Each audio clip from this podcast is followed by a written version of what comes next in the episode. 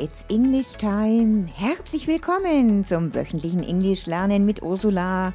Schön, dass ihr wieder dabei seid, mithört und natürlich fleißig lernt. Viel Spaß bei der heutigen Folge.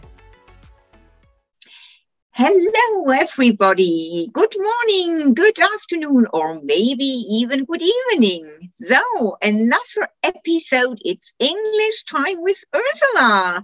So, I hope that you were all waiting for another episode. And here you go. There it is. So, today I do have three different topics, of course. First, some business about negotiations.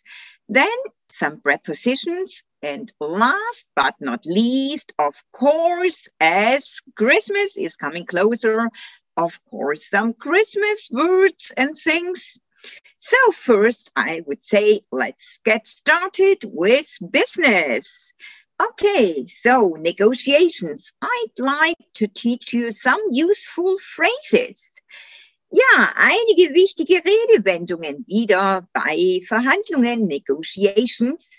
So first, it's very useful um, if you really build a good um, relationship to somebody. So that means you can use some other words. You establish rapport with somebody. To establish rapport with somebody, that means, yes, to build good relationship. Ja? Also ein gutes Verhältnis zu jemand aufbauen. to establish rapport. Rapport, you write R A P P O R T to establish rapport with somebody. And it's good if you don't always butt in. Butt in, that means to interfere, also einmischen. If you butt in, sometimes mm, it's not that good. But you write with B U T T, not with like the word aber, but yeah, with double T to butt in. Another phrase, where do you stand on the delivery date? What do you think means that? Where do you stand on the delivery dates? Where do you stand on? That means, was halten Sie oder wie ist Ihre oder deine Meinung zu? So not only what is a your opinion about that. Where do you stand? So where do you stand on the delivery date? Was halten Sie von den Lieferdaten? I think there could be a problem. Are you certain you can deliver on time?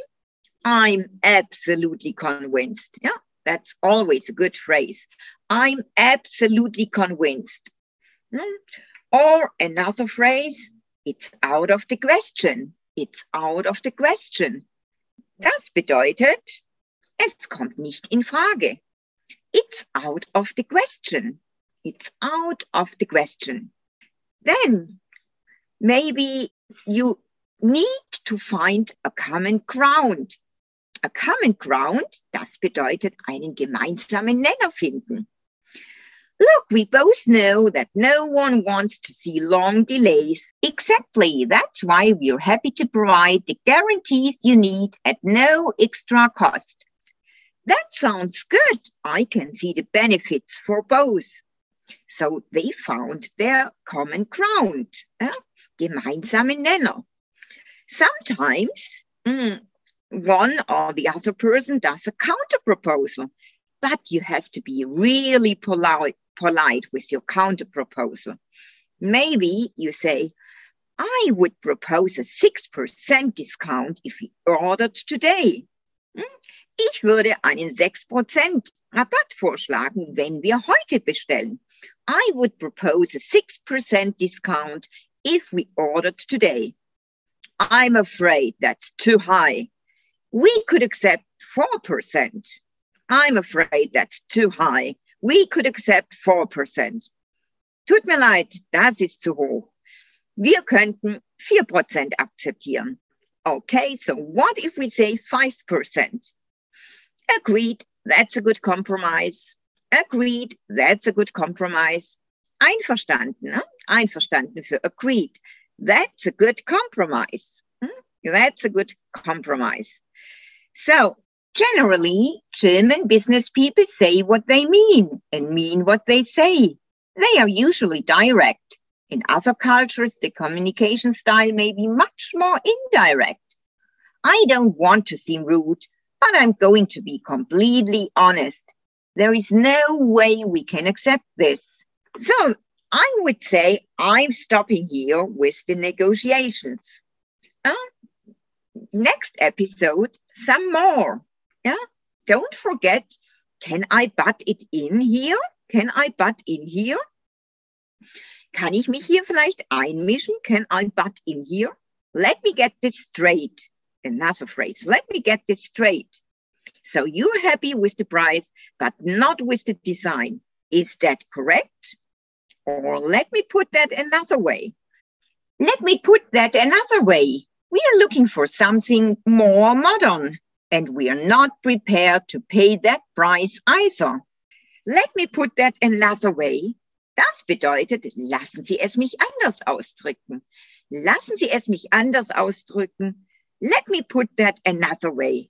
So, but now I think I really stop. But there is so much I could teach you. Okay, jetzt noch zu einigen Präpositionen. Across. Wann nimmt man across? Across eine Linie durch, zum Beispiel quer durch eine Fläche. There's a ferry across the river. Da ist eine Fähre über dem Fluss. You have to walk across the park. Man muss quer durch den Park laufen. You have to walk across the park. Oder jenseits, auch jenseits über etwas, jenseits also von einer Örtlichkeit. They live across the border. They live across the border. Sie leben jenseits der Grenze. They live across the border. Und außerdem seven across. Seven across. Das bedeutet für alle, die Crossword-Puzzles machen, die wissen das, sieben waagrecht. Also bei den Crossword-Puzzles, ne, den Kreuzworträtseln, sieben waagrecht, seven across. Seven across. Okay, jetzt noch etwas zu through. Through natürlich durch bei etwas räumlichen oder eine Öffnung. She took the path through the forest. She took the path through the forest. Durch den Wald. Hm? Sie nahm den Weg durch den Wald. She took the path through the forest. He left the house through the back door. He left the house through the back door. Er verließ das Haus durch die Hintertür.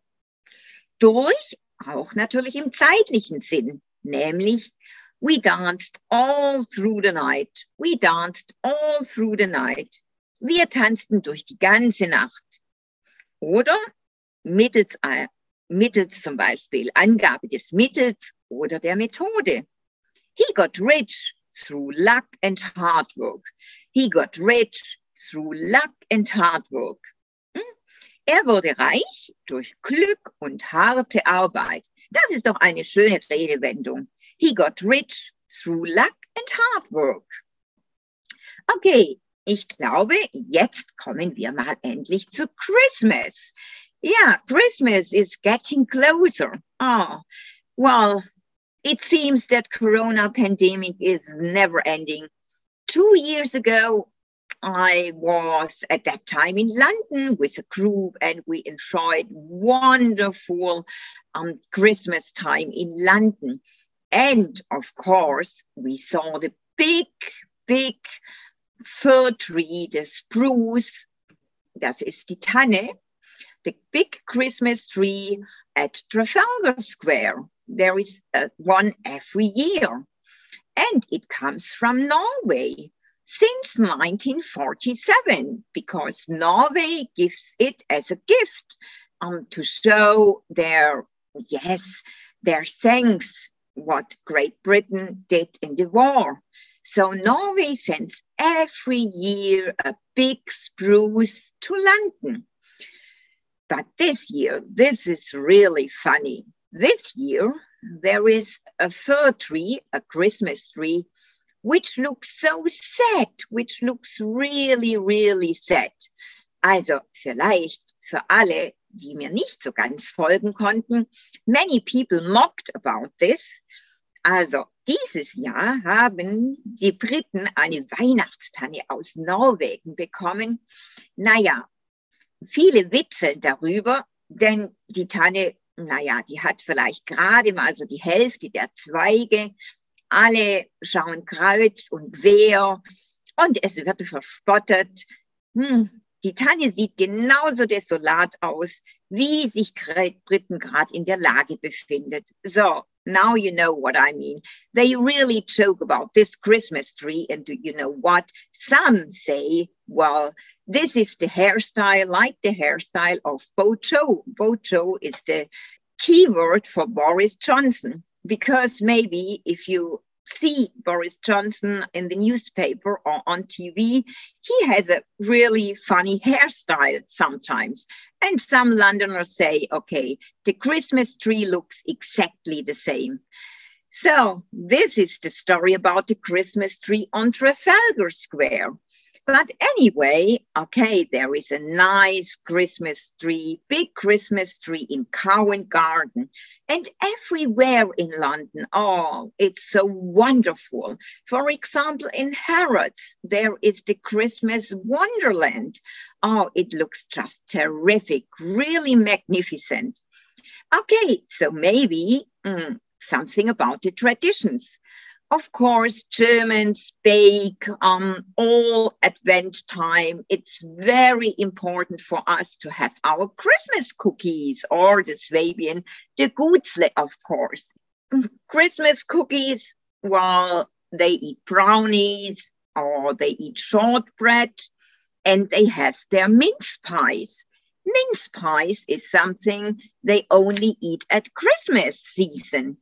Mince pies, mm, it's difficult to explain like little, little, little cakes, and they um, consist of raisins, also Rosinen, um, currants, Corinthen, sultanas, no? sultaninen, brown sugar, and chopped candied lemon and orange peel, and then um, apples, peeled and chopped, also geschält und gehackt, peeled and chopped, Lemon Juice and Rind. Rind ist das Wort übrigens für Schale, ne? Lemon Rind. Ähm, ja, man kann auch Peel sagen, aber Lemon Rind is normally the word. So you need the lemon rind grated and you need nutmeg. Nutmeg. Nutmeg is muskatnuss. And then um, you add brandy. Brandy is very important for the mincemeat. Well, and something you all know, I think, they eat their Christmas pudding. That's the best known of all English Christmas specialities. But it's really difficult and complicated to make. Christmas pudding. Yeah, Das kann man natürlich auch fertig kaufen bei Harrods. So many people um, buy it ready meanwhile because it's very complicated. Well, it exists of flour. Flour, das ist Mehl, aber es schreibt man nicht wie die Blume. Flour, F-L-O-U-R. And then you need two teaspoons mixed spice, like cinnamon, also cinnamon for Zimt, cloves, die Nelken und Ginger. Ginger ist Ingwer. Wieder nutmeg, so Muskatnuss. Then you need a fresh breadcrumbs. That breadcrumbs sind Semmelbrösel. Then margarine or butter, but maybe margarine. Raisins, currants, sultanas, chopped apples again, brown sugar, and the grated rind of lemon, and eggs, beaten eggs, and of course, again, brandy and rum. So, Christmas pudding is very important for all the British people. And they drink eggnog. Do you know what eggnog is? Eggnog is Eierlikör. So, maybe I give you the recipe, the British recipe for the eggnog six eggs, one cup sugar, half a teaspoon of salt, rum flavoring as much as you are desire, a liter milk or part milk, part cream, and of course, nutmeg. You have to beat the eggs until they are light and foamy. Man schlägt die Eier, bis sie leicht und schön cremig sind. Beat the eggs until light and foamy. Add sugar and salt. Beat until thick. Add milk or cream.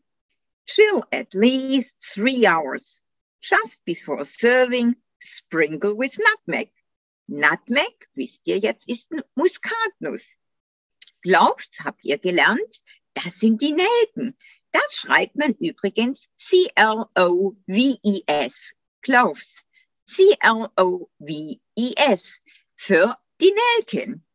Ja, um, Ginger, of course, G-I-N-G-E-R. Für Ingwer. But I hope you always eat ginger. I like ginger very much and it's very healthy. So I eat it quite often, ginger. What else? Okay, many eat brownies, of course. Their traditional Christmas dinner is mostly turkey. Sometimes they have a filling which exists of sage and onion stuffing. Sage ist Salbei, da schreibt man S-A-G-E. Onion wisst ihr alle, hm, Zwiebel. Onion stuffing, eine Zwiebelfüllung.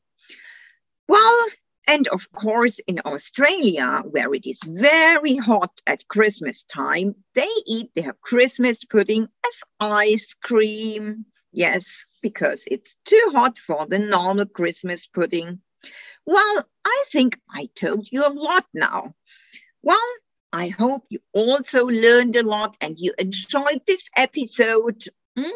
Negotiation words and the prepositions through and across and a lot about Christmas traditions. Well, so I wish you all a nice Advent time and Merry Christmas. And well, take care, everybody. Bye bye.